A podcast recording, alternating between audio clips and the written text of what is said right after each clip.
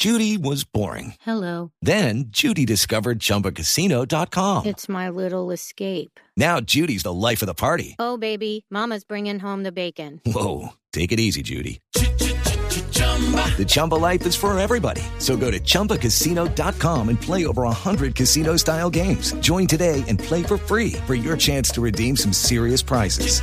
chumba ChumbaCasino.com. No purchase necessary. Void where prohibited by law. 18 plus terms and conditions apply. See website for details. Boombox. Hola a todos, bienvenidos a Calamares en su tinta. Este espacio para que hablemos de historia y de historias, de episodios y personajes raros y curiosos del pasado y todas sus posibilidades e irradiaciones hasta nuestro presente y los tiempos que vendrán. En estos días de fervor patriótico, yo creo que es inevitable hablar de la independencia. Un tema que todos tenemos arraigado en nuestros afectos, en nuestras reflexiones. Por lo general, cuando llega alguna conmemoración, no faltan los que quieren posar de originales para señalar que ese es un proceso siempre fallido, inconcluso, en obra negra, para proponer eh, tesis novedosas, escandalosas, desgarradoras. Muchos hemos caído muchas veces en ese afán caricaturesco, pero siempre es una buena oportunidad para que repensemos nuestra historia y lo que fuimos a partir de esos sucesos que se conmemoran. Porque la historia también tiene ese propósito. La historia es lo que ocurrió, los hechos, los acontecimientos, pero es el relato en el que aquello que ocurrió se va perpetuando en el tiempo. Y también la historia es la reflexión y el intento por comprender, intuir, interpretar el pasado. Y hay una dimensión conmemorativa y a veces celebratoria de la historia. Siempre fue así porque en el pasado están los rasgos esenciales y las claves de nuestra identidad desde la antigüedad más remota. Entonces la historia siempre tuvo también esa dimensión ritual que obviamente se hizo más fuerte con el siglo XIX y con la irrupción del nacionalismo. Porque a partir de entonces, esos rituales conmemorativos y celebratorios de la historia hacen parte de lo que algunos llaman la religión civil del patriotismo. La historia como un instrumento de la cultura y hasta de la política para asentar en la gente, en el pueblo, lo que somos. Una idea solemne y sublime de la identidad de cada sociedad. En el caso de América, esa tradición conmemorativa de las independencias, pues es muy fuerte, porque aquí asociamos siempre nuestras raíces y nuestros orígenes, el punto de partida de estos pueblos y estas repúblicas con el momento de la independencia. Es como un hito fundacional, lo que algunos llaman el relato fundacional de la República. No porque antes no hubiera ocurrido nada. De hecho, ocurrió muchísimo, ocurrió casi todo. Las claves y las semillas de buena parte de lo que ha pasado aquí desde hace 200 años y un poco más está en esa larga y riquísima prehistoria y luego en la historia del mundo colonial. De suerte que hacer de la independencia el punto de partida del relato nacional no es la negación de lo que lo precede, sino una declaración política que aspira a situar allí el momento de gracia en el que una identidad basada en la libertad, basada en la independencia y por lo general basada en las instituciones republicanas surge, se desarrolla y evoluciona. Por eso hay que hacer también siempre una historia de las conmemoraciones, porque en las conmemoraciones vemos más los rasgos y las características, las preocupaciones y las obsesiones de quienes las emprenden que de aquello que se evoca y también se invoca a instancias de la historia. Podríamos decir que las conmemoraciones revelan más de quienes conmemoran que de lo conmemorado. Esa es eh, una práctica muy aleccionadora y reveladora. No deja de ser interesante también a la hora de pensar en todos estos temas que el concepto mismo de la independencia tiene su raíz, por lo menos cuando pensamos en Hispanoamérica, en España. Fue allí donde se acuñó por primera vez y donde tuvo sentido político y militar antes que en la propia América. Obvio, la independencia de las repúblicas americanas se habría dado de cualquier forma, pero esa es una especulación que nos lleva a un territorio movedizo en el que nos toca pensar en lo que hubiera podido ser y no fue. Por lo general, conviene más irse por el camino de aquello que ocurrió y que está plagado siempre de dudas, misterios, matices y sombras. Y la historia también consiste en desentrañar, pues, eh, todos esos misterios y esos silencios, no solo aquello que de verdad pasó, sino también todas las posibilidades que condicionaron lo que terminó ocurriendo, pero lo más seguro es pensar en cómo en apariencia fueron las cosas. Y en el caso de las independencias en Hispanoamérica, está muy claro que el verdadero detonante es la invasión napoleónica de España.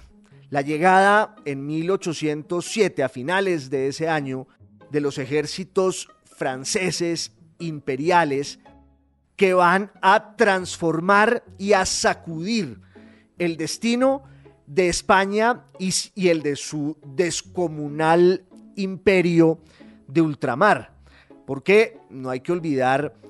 que España era en realidad la entelequia, el nombre de un gran imperio colonial cristiano en el que en un momento dado, como se decía en aquella época, no se ponía mm, el sol. Ya ese imperio tan grande y aparatoso cargaba consigo, arrastraba una serie de baches y caídas, conflictos muy profundos que marcaron eso que se llama la decadencia española, casi desde el siglo XVII y en el siglo XVIII, pero a principios del siglo XIX todo estalla en mil pedazos cuando Napoleón entra a España y depone no solo al rey, sino también a su hijo, en el que los españoles habían puesto todas sus esperanzas para hacerle frente a la invasión napoleónica, pues resulta que también el hijo del rey, que se llamaba Fernando, el príncipe de Asturias, que va a ser luego proclamado como Fernando VII, también él se pliega a los mandatos del emperador Napoleón, que decide nombrar a su hermano José Bonaparte como rey de España. Ese es un episodio de esa historia del que ya hablamos aquí en Calamares en su tinta. De hecho, el proyecto político de Napoleón y de José Bonaparte en España incluía una revisión muy a fondo del lugar que tenía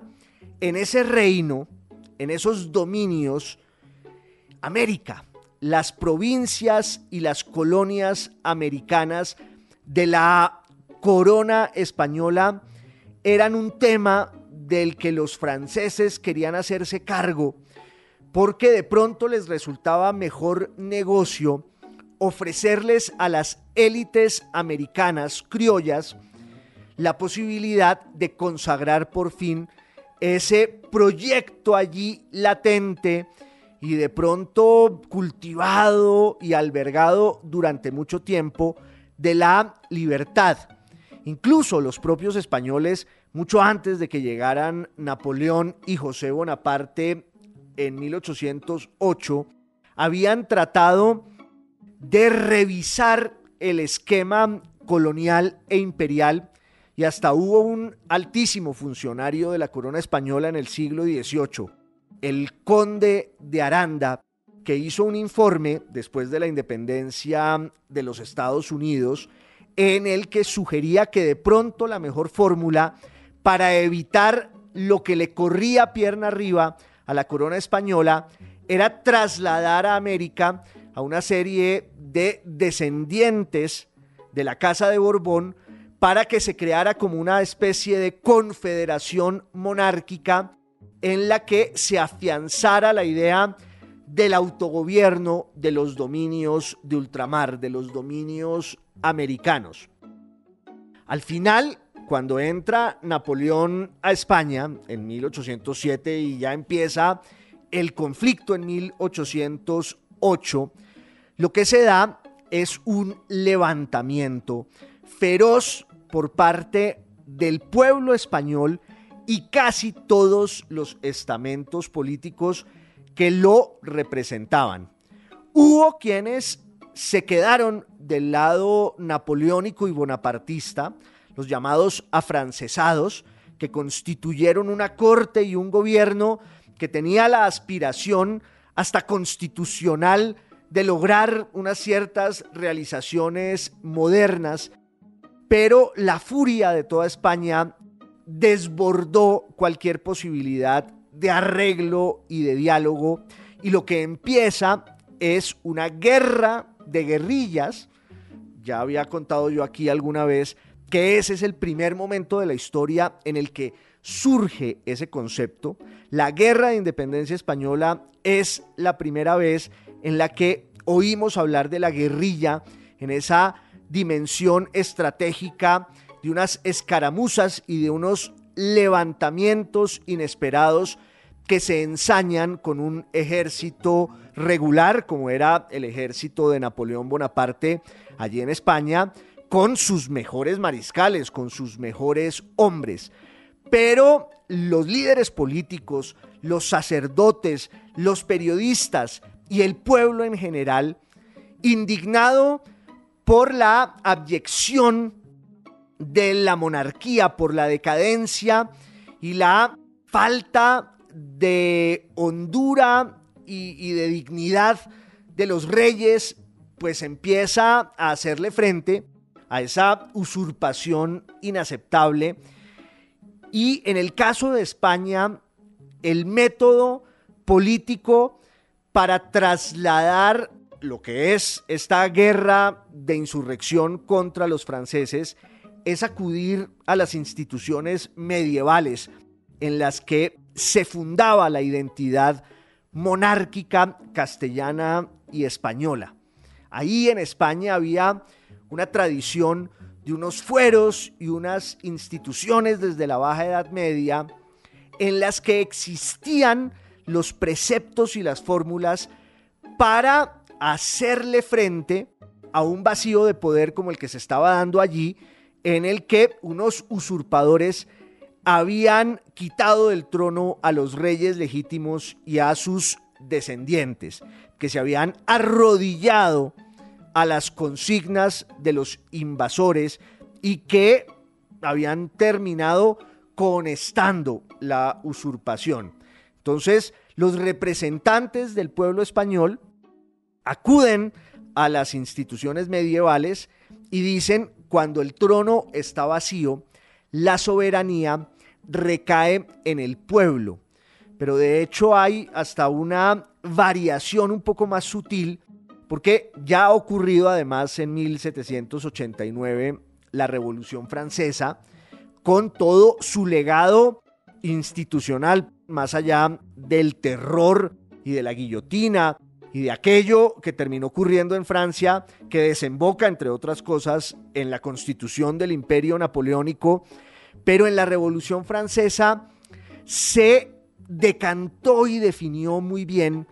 el concepto ese de la nación como la depositaria de la legitimidad política y la soberanía. Entonces, cuando se da el levantamiento del pueblo español contra Napoleón en 1808, ya ronda allí también la sombra del concepto de la nación como la encarnación verdadera de todos los derechos del reino, sobre todo cuando el rey no está, cuando el rey está lejos o está preso, como era este caso. Entonces van surgiendo unas juntas de gobierno que tenían el propósito de resguardar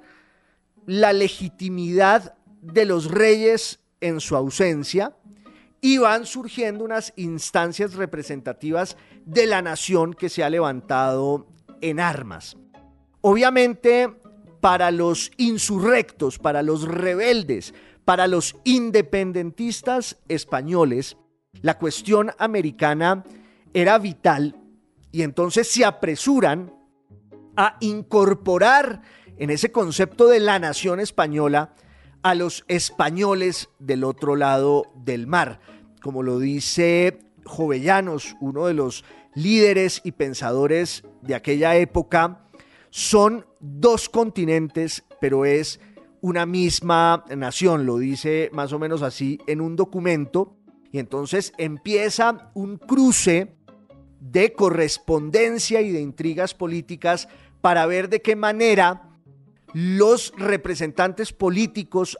americanos, los llamados americanos españoles, los criollos, empiezan a vincularse en el proceso de la independencia frente a la dominación, la invasión y la usurpación francesas. Pero cuando ese proceso se traslada a América, pues las cosas son distintas, porque hay que tener en cuenta ya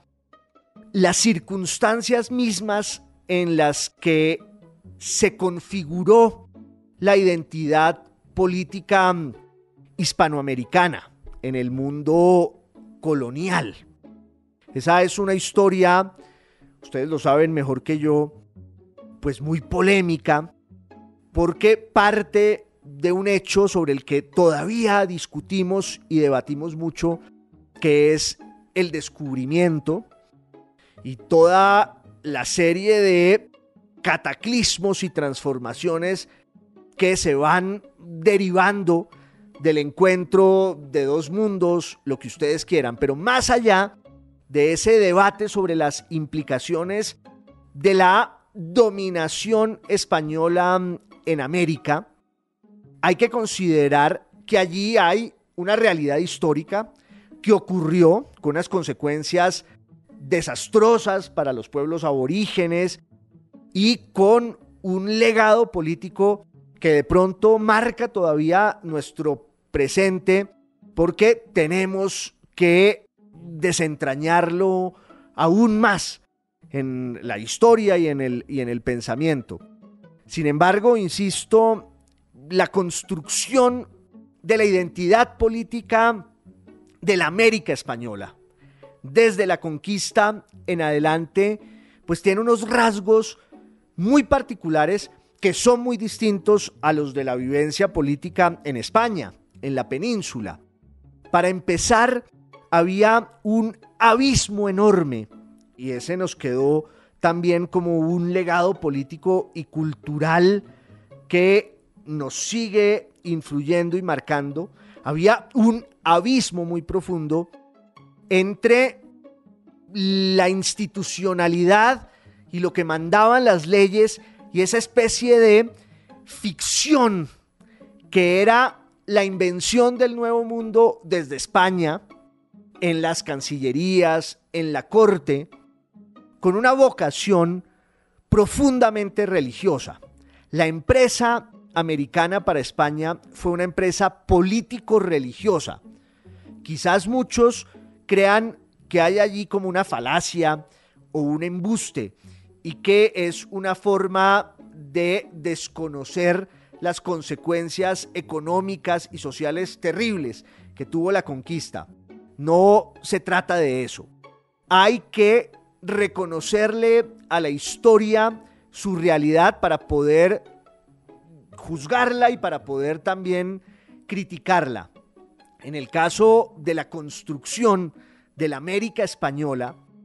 obviamente había un propósito evangelizador, había un propósito religioso que tuvo luego una dimensión económica y política en la que se va construyendo un mundo jerarquizado, excluyente, marcado quizás por la injusticia y la opresión, no hay que negarlo, pero tampoco hay que desconocer cuáles eran los valores de quienes se lanzaron a esa empresa desmesurada que tenía unos artífices teóricos, jurídicos y hasta literarios allá en la metrópoli y que querían reglamentarlo todo de manera minuciosa. Ese fue otro de los pecados, o por lo menos otro de los rasgos del proceso de la conquista y la colonia. El excesivo burocratismo y la hiperreglamentación, un proceso en el que el Estado era una entelequia, era una abstracción que luego atravesaba el mar en la ocupación de un territorio cuya realidad humana, física, geográfica y económica terminó desbordando a quienes hicieron parte de esa empresa. Entonces se van aclimatando en el nuevo mundo unas instituciones políticas y también religiosas, porque digamos que las dos grandes figuras son, por un lado, la corona con su tupido funcionariado y por otro lado, la iglesia que es el soporte esencial con el cual se lleva a cabo la empresa de la conquista y la colonización. Ellos llamarían a esta empresa la empresa de la evangelización. Pongan ustedes todas las comillas y los asteriscos y las notas de pie de página que quieran. Pero ese proceso pues tiene también una expresión política que es la de la concepción del Estado colonial, la llegada de una serie de instituciones, unas civiles y otras religiosas, que también se van trasladando a la dimensión geográfica y territorial, nombrar el mundo, darle a América un nuevo lenguaje que además desde el punto de vista literario tiene una vertiente hermosa y es la de las lecturas que traían los españoles a América, que en la mayoría de los casos eran lecturas prohibidas, esas lecturas que están condenadas en el capítulo sexto de la primera parte del Quijote, cuando entran el cura y la sobrina a hacer el famoso donoso escrutinio de la biblioteca de Alonso Quijano el Hidalgo, que está plagada de textos literarios, de fábulas y de fantasías, todas vinculadas con el imaginario de la caballería medieval, pues muchas de esas lecturas fueron también las de los conquistadores que tenían el alma poblada por esos delirios que ustedes los van a ver desplegados luego incluso en la toponimia americana, en los nombres de nuestros lugares que se remontan a las tradiciones épicas de la antigüedad y de la Edad Media. Pero también hay unas instituciones económicas que van engendrando unas formas de poder que nos dicen mucho de la clase de gente, en términos muy generales, que vino aquí, porque por supuesto a la empresa americana no iban a venir quienes tenían ya un destino resuelto en España. Entonces a América terminan viniendo muchos segundones, algunos conversos, gente que quiere en muchos casos ocultar su pasado e inventarse una especie de historia gloriosa que en el caso de la España del siglo XVI y del siglo XVII se expresaba siempre en una actitud de jactancia, de arrogancia, de soberbia, lo que en la España de aquel tiempo se llamaba la bizarría, que era una forma de valentía muy desafiante. Entonces, cuando llega España a América, en un proceso político de construcción de las instituciones y del poder, uno ya empieza a ver una tensión muy fuerte entre la obsesión proteccionista del Estado y la corona y hasta la iglesia, y pongamos allí muchas comillas, sé que algunos de ustedes se reirán, pero fue así. El Estado quería intervenir en favor de los débiles y concibe todo un sistema legal para proteger a los aborígenes con el propósito final de su evangelización y de su incorporación en la civilización cristiana. Esto hoy, a ojos de nuestro tiempo, pues suena inaceptable, políticamente incorrecto, pero en aquellos días esa era la obsesión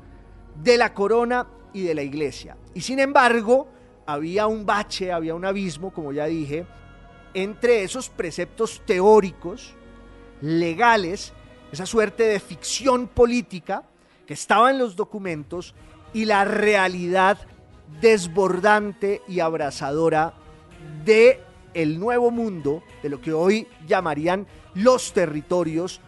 donde obviamente se van construyendo unas estructuras de poder en las que muchas de esas instituciones se deforman y quedan al servicio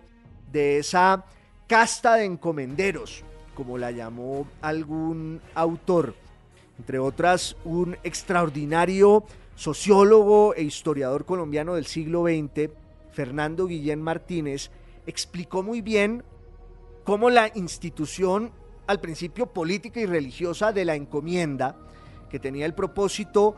de que el Estado le entregaba a un particular un grupo de indígenas para que ayudara en la labor de evangelización y conversión de esos aborígenes, pues se volvió más bien una estructura de opresión económica, de sumisión, en la que había casi un esquema feudal que luego se va a ir proyectando en la historia de Hispanoamérica, incluso cuando ya se va a desmontar la institución de la encomienda, pero digamos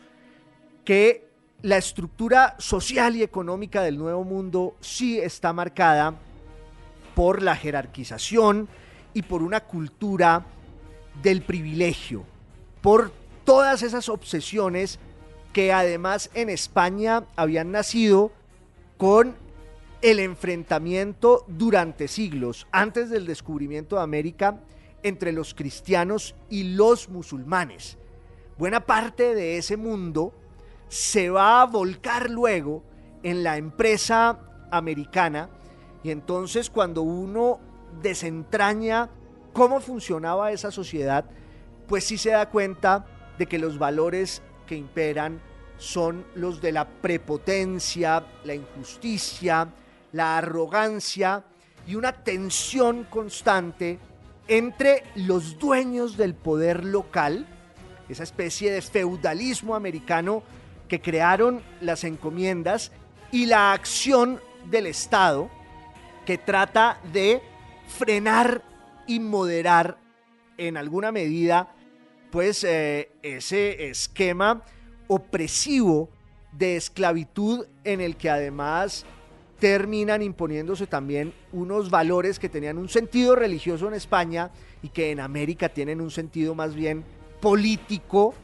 y económico y jurídico como la obsesión de la blancura, la llamada limpieza de sangre, que en España tenía que ver con la negación de los ancestros musulmanes o judíos y que en América se vuelve como la credencial de los dueños del poder blanco,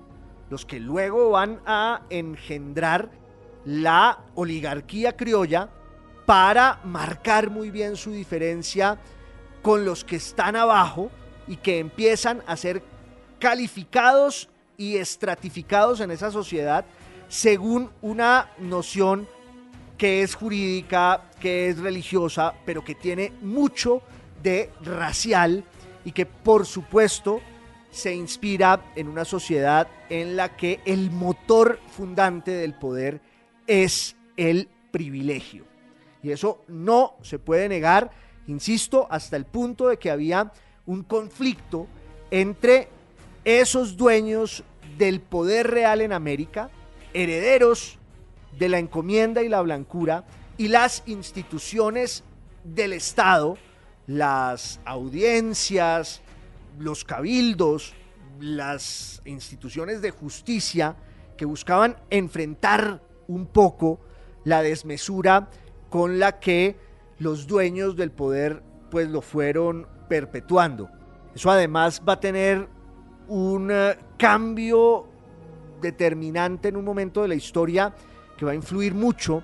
en ah, la independencia y es cuando en España hay un cambio de dinastía, entran los Borbones que son franceses, entre 1700 y 1715 se da una guerra para definir quién va a reinar en España y esa guerra terminan ganándola los franceses, que tienen unos criterios administrativos, políticos, económicos muy distintos a los de la casa que antes gobernaba o reinaba en España, que son los Habsburgo. Entonces los franceses llegan con la obsesión de la rentabilidad, llegan con una dimensión racional que es un poco la que en Francia impusieron Luis XIII y Luis XIV. Y claro, ahí como que se ahonda el enfrentamiento entre la corona y sus instituciones y el patriciado criollo y blanco en América, los españoles americanos como los llamaba Feijó, que se sienten atropellados por los funcionarios de corte francés racionalista e ilustrado que aspiran además a que el imperio cristiano español sea muy rentable y funcione en términos económicos porque la verdad es que las cifras eran una catástrofe. De suerte que hubo siempre hay una especie de sedimento, una pequeñísima semilla separatista entre el mundo americano y el mundo español. Y cuando viene la invasión francesa napoleónica en 1808, las élites en Hispanoamérica, y hay que establecer pues muchas diferencias porque en cada lugar el proceso es distinto, pero si pensamos en lo que hoy llamamos Colombia, hay que ver cómo las élites blancas pues tratan primero de replicar lo que había sido el discurso político de los insurrectos en España, que consistía en buscar el camino institucional para resguardar y proteger los derechos del rey, que estaba preso, en este caso Fernando VII. Entonces lo que hacen eh, las distintas provincias en el nuevo reino de Granada es ellas también proclamar unas juntas que aspiran a conservar la legitimidad y la soberanía del rey mientras esté depuesto y eso exige reivindicar la soberanía del pueblo. Pero muy pronto ese esquema en medio del caos que se está dando entre América y España, porque iban y venían los portavoces y los mensajeros, y además había pues como tres grandes fenómenos ahí gravitando que eran, por un lado, los enviados de José Bonaparte, de Pepe Botellas, que también querían ganar para su causa el favor de las élites en Hispanoamérica. Y estaban las juntas en España que querían incorporar a los uh, representantes criollos, pero también van surgiendo las voces de quienes dicen nos conviene más declararnos abiertamente independientes. Hay como esa instancia intermedia que en muchos casos es real, pero que en otras es más bien una estrategia política para lograr el objetivo que es la independencia, pero hay esa instancia intermedia que es la de reivindicar la adhesión eh, al rey. Por eso se hablaba y se gritaba en el caso del levantamiento bogotano de viva el rey abajo el mal gobierno. Había habido unos antecedentes en eh, el nuevo reino de Granada de enfrentamiento con las instituciones monárquicas. Estuvo el caso de los comuneros y hubo algunas otras intrigas, pero no tuvieron la trascendencia que empiezan a tener ya estos levantamientos políticos en torno sobre todo a los cabildos. Los cabildos eran la institución más cercana al poder real en las ciudades y en las provincias,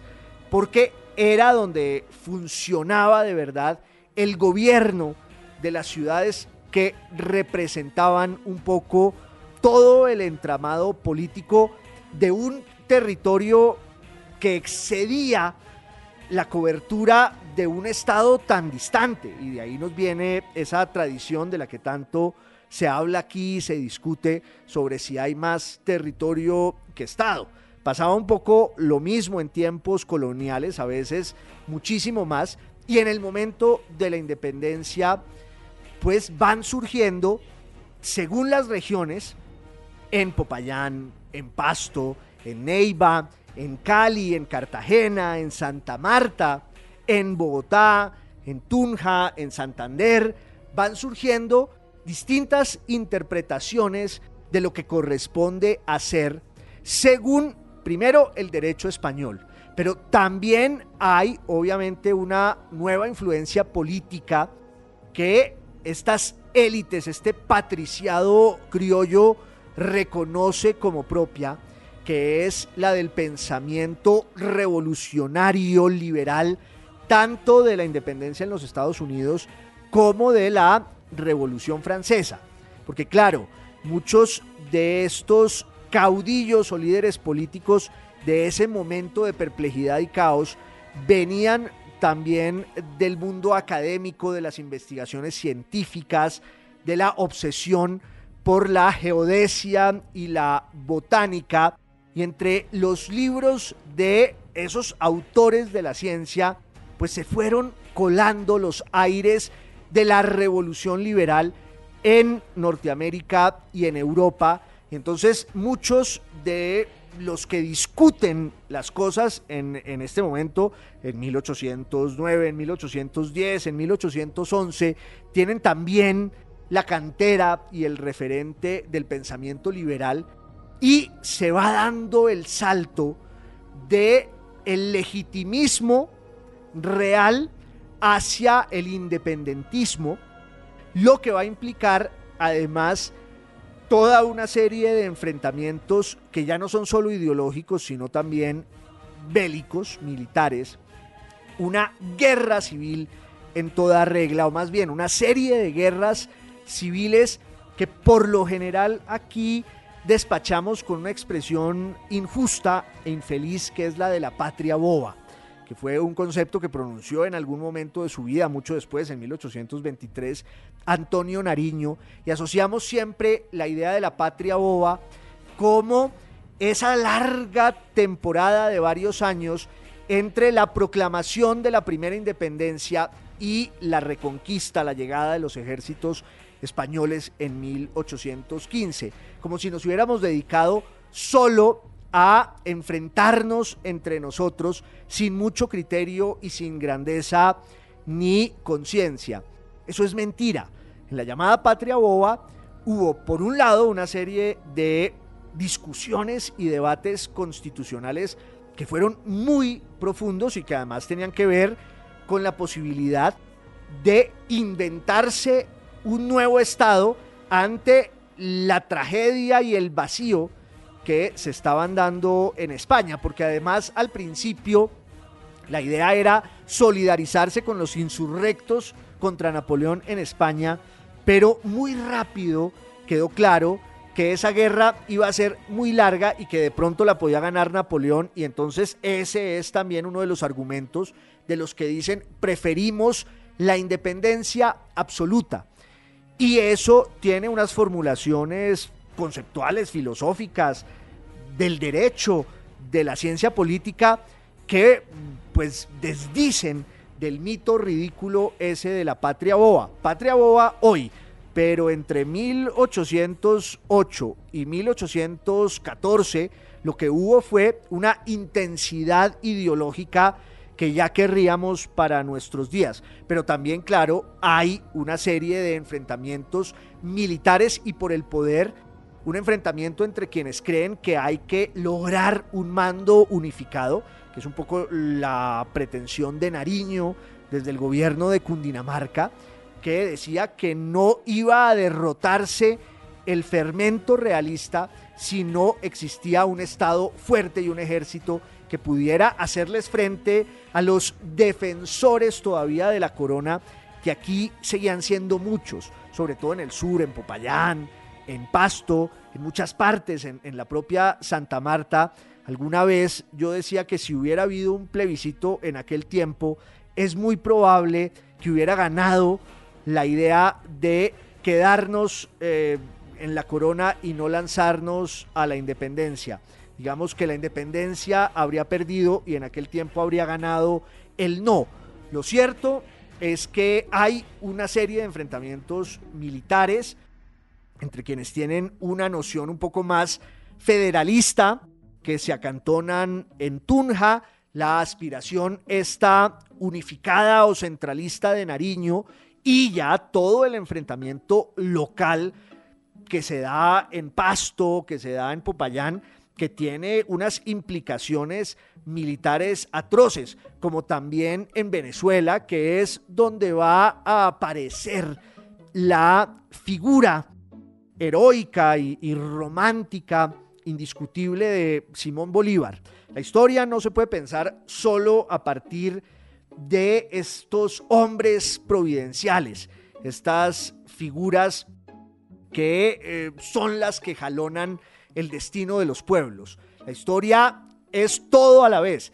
pero tampoco se puede entender sin la impronta, la presencia de ese tipo de héroes que en un momento dado irrumpen y sintetizan, eso sí, todo un eh, destino. el caso de Bolívar, y sin entrar a hablar de su biografía que es excepcional, pues él termina participando de todo el proceso independentista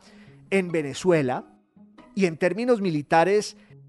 termina muy mal al punto de que Colombia se le vuelve un refugio y un escampadero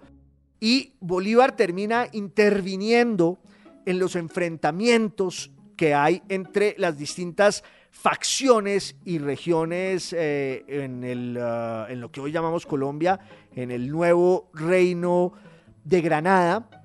pero la realidad es que todo eso va a cambiar cuando en 1815 llega con 12 mil hombres y poco más Pablo Morillo. Porque después de 1815 la guerra de independencia adquiere ahora sí una especie de carácter napoleónico y Bolívar termina entendiendo eso. Morillo había sido uno de los héroes de la guerra de independencia en España contra Napoleón. Uno podría decir que los que ganaron la guerra contra Napoleón fueron enviados por Fernando VII para restablecer sus fueros en América. Morillo llega a Venezuela, donde había, repito, un bastión realista militar muy fuerte, y luego de allí va a hacer el salto a Cartagena para empezar la reconquista del nuevo reino, de la tierra firme, que en realidad pues va a ser una guerra durísima en la que al ejército español se le van a imponer casi las mismas estrategias que ese ejército había usado para derrotar a Napoleón en España. Una especie de guerra de guerrillas comandada, claro, por Bolívar en un momento en el que eso va a tener una dimensión continental, porque además Morillo se ensañó con buena parte de los caudillos políticos de la independencia en lo que hoy llamamos Colombia, el famoso régimen del terror, y finalmente, pues eso va desembocando en ese punto de quiebre que va a ser el año 19 cuando en ah, dos batallas, sobre todo en la batalla del Pantano de Vargas y después en la batalla de Boyacá, la balanza empieza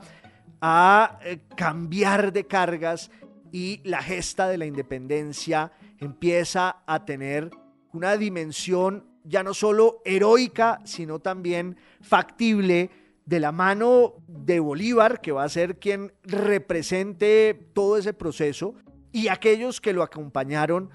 para derrotar al ejército descomunal de España en América. Ese es un proceso militar que va a durar varios años más, parejo al cual va a darse la construcción del Estado republicano independiente. Y ese es el legado que tenemos que seguir pensando aún hoy cuando llegamos a los rituales conmemoratorios de las independencias porque pues está muy claro que allí surgen unas instituciones inspiradas en los principios y los valores de la modernidad, del liberalismo, la idea de la participación, la representación, el tránsito que en teoría estas sociedades hacen de la servidumbre a la república, dejar de ser súbditos para volvernos ciudadanos pero había un problema de fondo y es que muchas de las estructuras políticas, económicas y culturales del mundo colonial quedaron allí latentes y más que latentes, vigentes. Y en muchos casos los dueños y hacedores de la república, sus artífices, que eran herederos de esa casta de hidalgos del patriciado y la oligarquía criollos, pues usaron la república para perpetuar sus privilegios. Ese sigue siendo un esquema un poco general que de pronto no se asoma en los matices y en los logros que durante más de 200 eh, años hemos ido conquistando, que tienen que ver, insisto, con la posibilidad real de la República, no como una utopía, sino como una vivencia en lo cotidiano, a partir de la libertad y también de la igualdad. Pero ese sueño y esa aspiración que está en las constituciones, que está en la teoría, necesita de una práctica de la República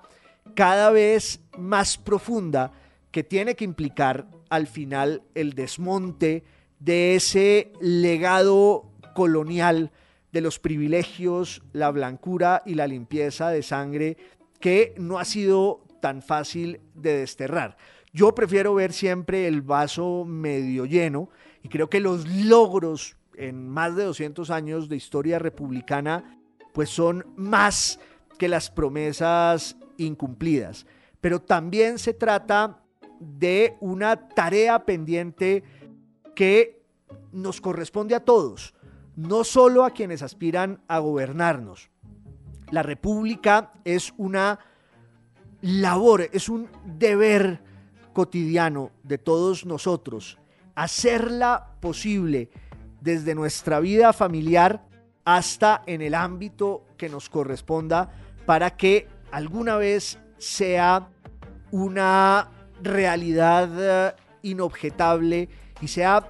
digna de ese relato patriótico que nos inculcaron en el colegio y que tiene pues esa dimensión heroica y gloriosa, pero que hay que llevarla a la vivencia de lo cotidiano para que seamos dignos beneficiarios de una república con todas sus letras. Creo que pues hasta aquí llegamos hoy en Calamares en su tinta, que ustedes saben que es radio y es podcast y es video podcast y los espero en una siguiente salida para que me acompañen hablando de todas estas cosas y muchísimas más. Les mando un abrazo, mil gracias por su compañía.